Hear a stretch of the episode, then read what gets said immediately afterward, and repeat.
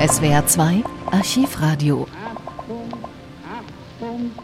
Am Abend des 26. Oktober 1962 besetzten Beamte des Bundeskriminalamts Redaktionsräume des Nachrichtenmagazins Der Spiegel im Hamburger Pressehaus. Vorausgegangen waren Berichte, die sehr kritisch gegenüber der Politik von Verteidigungsminister Franz Josef Strauß waren. Insbesondere ein Bericht, der am 10. Oktober erschienen war unter der Überschrift Bedingt abwehrbereit. Der Artikel kam zum Ergebnis, dass die Verteidigungsstrategie der Bundeswehr im Fall eines sowjetischen Angriffs nicht funktionieren würde. Die Bundeswehr sei dafür zu schlecht ausgestattet. Diesen Artikel und die darin enthaltenen Details betrachtete Bundesanwalt Albin Kuhn als Landesverrat, eine Meinung, der sich auch Kanzler Adenauer und Verteidigungsminister Strauß anschlossen. Am 23. Oktober ergingen Haftbefehle, drei Tage später schlägt das Bundeskriminalamt zu und am folgenden Morgen, dem 27. Oktober 1962, informiert der Verlag die Öffentlichkeit über die Vorgänge. Zu ungewöhnlicher Stunde wurden die Hamburger Journalisten heute zu einer Pressekonferenz gebeten. Ungewöhnlich waren der Anlass und der Rahmen. Zunächst der Anlass. Mehrere Mitarbeiter des Nachrichtenmagazins Der Spiegel, unter ihnen Herausgeber Rudolf Augstein, sind von der Bundeskriminalpolizei festgenommen worden. Der Spiegel wird verdächtigt des Landesverrats, landesverräterischer Verfälschungen und der aktiven Bestechung.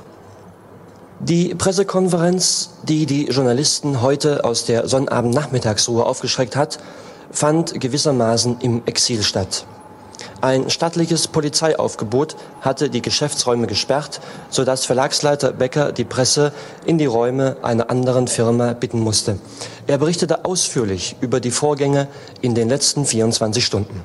Im Laufe der vergangenen Nacht sind äh drei Redakteure unserer Redaktion äh, vorläufig festgenommen. Wie wir jetzt wissen, sie wurden zunächst also von der Polizei mitgenommen. Wir wussten nicht, ob verhaftet oder vorläufig festgenommen. Wir wissen inzwischen, äh, es bedeutet vorläufige Festnahme. Äh, am heutigen Mittag um kurz nach zwölf ist der Herausgeber des Spiegel, Herr Rudolf Augstein, verhaftet worden aufgrund eines Haftbefehls der vollstreckt wurde. Äh, ferner sind unsere Geschäfts- und Redaktionsräume in Hamburg und Bonn teils äh, versiegelt bzw. unter Bewachung gestellt und teils durchsucht worden.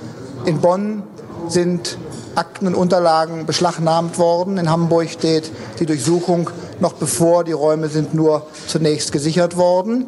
Ferner sind die Privatwohnungen des Herausgebers Herrn Augstein und äh, der drei genannten Redakteure durchsucht und auch dort äh, Unterlagen mitgenommen worden, unter anderem ein Schulaufsatz äh, von Herrn Augstein, den man im Schreibtisch fand, und ein Brief äh, der Mutter, äh, der Schwiegermutter eins unserer Redakteure an die Frau dieses Redakteurs, die gerade ein Baby bekommen hat. Wie stehen Sie zu dem Vorwurf des Landesverrats, Herr Becker? Äh, es ist äh, nach meiner Ansicht undenkbar, dass Veröffentlichungen des Spiegel äh, Geheimnisse enthalten, deren Bekanntgabe den Tatbestand des Landesverrats erfüllt.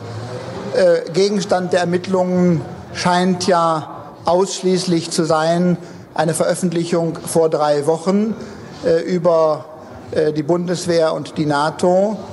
Und was diese Geschichte anlangt, so hat der verantwortliche Redakteur äh, sich nach, dem, nach den Richtlinien gerichtet, die Generalbundesanwalt Güde einmal den Journalisten gegeben hat, indem er sagte, wenn Zweifel äh, hinsichtlich des Geheimnischarakters, dann bitte zuständigen Behörden vorlegen. Der verantwortliche Redakteur hatte eine Reihe von äh, Sachverhalten aus diesem Artikel exzerpiert und sie einer zuständigen Behörde zur Überprüfung vorgelegt, ob sie Geheimnisse enthielten. Das wurde in allen Fällen außer in einem verneint und in, einem, in dem einen Falle äh, ist dann die Information getilgt worden aus der Veröffentlichung. Später am selben Tag befragen Journalisten auch die Bundesanwaltschaft in Karlsruhe. Dabei fällt auch das Stichwort Onkel Alois. Unter diesem Titel war im September bereits ein Strauß-kritischer Artikel im Spiegel erschienen darüber, dass ein enger Vertrauter der Strauß-Familie, Alois Brandenstein, durch Rüstungsgeschäfte der Bundesregierung Millionen an Provisionsgeldern kassiert habe.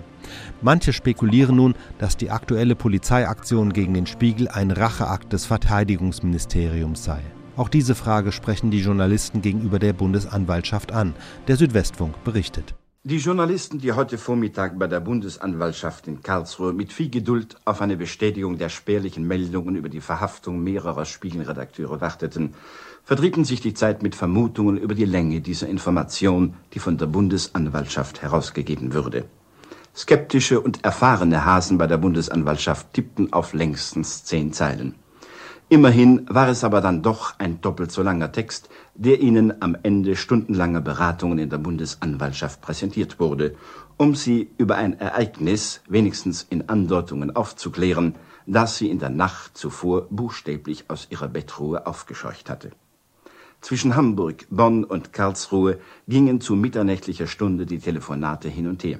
Es hieß, die ganze Spielredaktion sei festgenommen, in Bonn werde eine Hausdurchsuchung durchgeführt und in Karlsruhe sei die Bundesanwaltschaft bereits in voller Tätigkeit.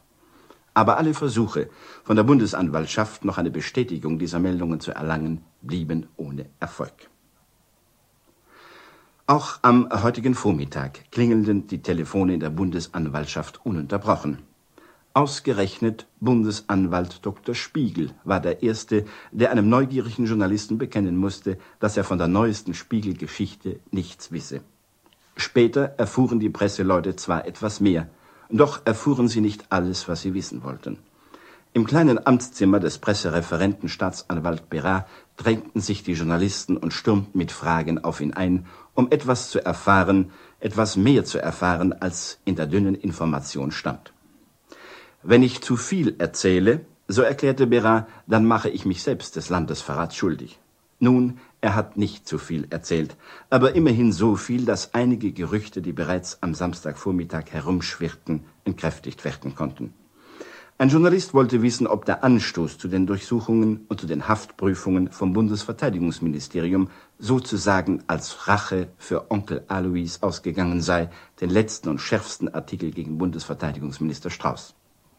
Diese Frage blieb zwar unbeantwortet, doch erklärte Berat, dass auch die Bundesanwaltschaft den Spiegel lese und dass bei Verdacht des Landesverrats durchaus kein Antrag gestellt werden müsste.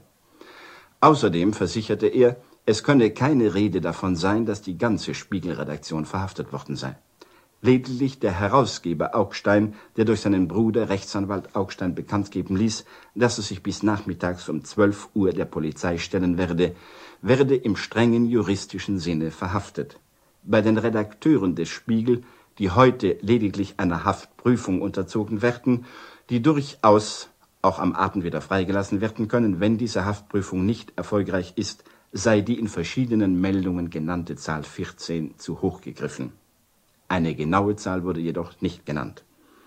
Während dieses Frage- und Antwortspiels klingelte ununterbrochen das Telefon. Unter anderem erreichte die Staatsanwaltschaft die Mitteilung, dass der Haftbefehl an Augstein inzwischen vollstreckt worden sei. Ob die umfangreichen Ermittlungen gegen Offiziere, Beamte und Angestellte der Bundeswehr ebenfalls zu Verhaftungen oder Haftprüfungen geführt haben, wurde von Staatsanwalt Berat wieder mit einer Aussageverweigerung beantwortet.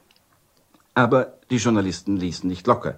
Sie wollten noch wissen, welche Veröffentlichungen zu den Ermittlungen der Bundesanwaltschaft geführt hätten, ob es einer oder mehrere Artikel gewesen seien und ob vor allem der Spiegeltitel in der Ausgabe Nummer 41 über den Inspekteur der Bundeswehr, General Förtsch, verbunden mit einer scharfen Kritik an den letzten Bundeswehrmanövern, der Anlass für diese überraschende Aktion gewesen sein.